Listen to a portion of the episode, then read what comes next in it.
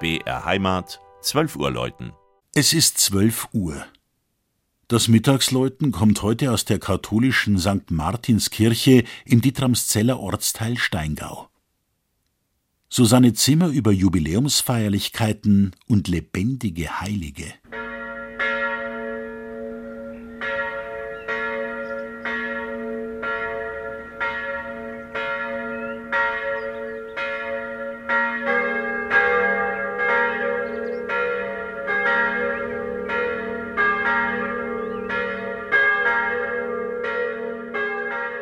Filialkirche, Expositur, Kuratie.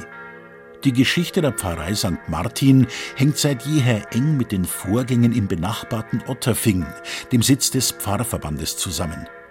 Trotzdem führt sie ein selbstbewusstes Eigenleben und versammelt sich Sonntag für Sonntag im Gotteshaus des Jubiläumsdorfes Steingau. Vor 1200 Jahren, am 18. August 817, ist die kleine Ansiedlung in einem Stiftungsbrief an die Domkirche Freising zum ersten Mal aufgetaucht. Die Kirche mit dem ziegelroten Dach ist der geistige und optische Mittelpunkt des Ortes und schaut allein schon mit seinen hohen Rundbogenfenstern recht stattlich aus. Ein besonderer Blickfang ist aber der Turm, er basiert auf drei übereinanderliegenden quadratischen Geschossen. Darüber wird er achteckig fortgeführt. Die Spitze der welschen Haube krönt das Scheirer Doppelkreuz. In ihrem barocken Inneren strahlt der heilige Martin von seinem Bischofssitz aus dem Besucher prachtvoll golden entgegen. Die schnatternde Gans schmiegt sich vertrauensvoll an seinen Fuß.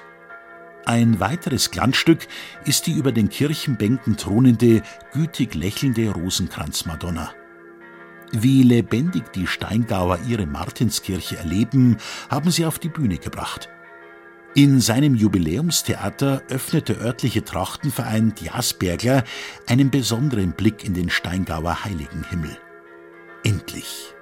Die Mesnerin entschwindet und die Heiligen um Martin von Tours können sich im Altarraum wieder frei bewegen.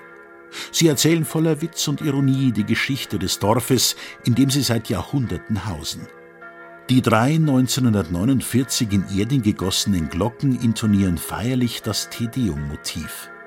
Natürlich auch am kommenden Wochenende, wenn das Jubiläum 1200 Jahre Steingau gebührend gefeiert wird.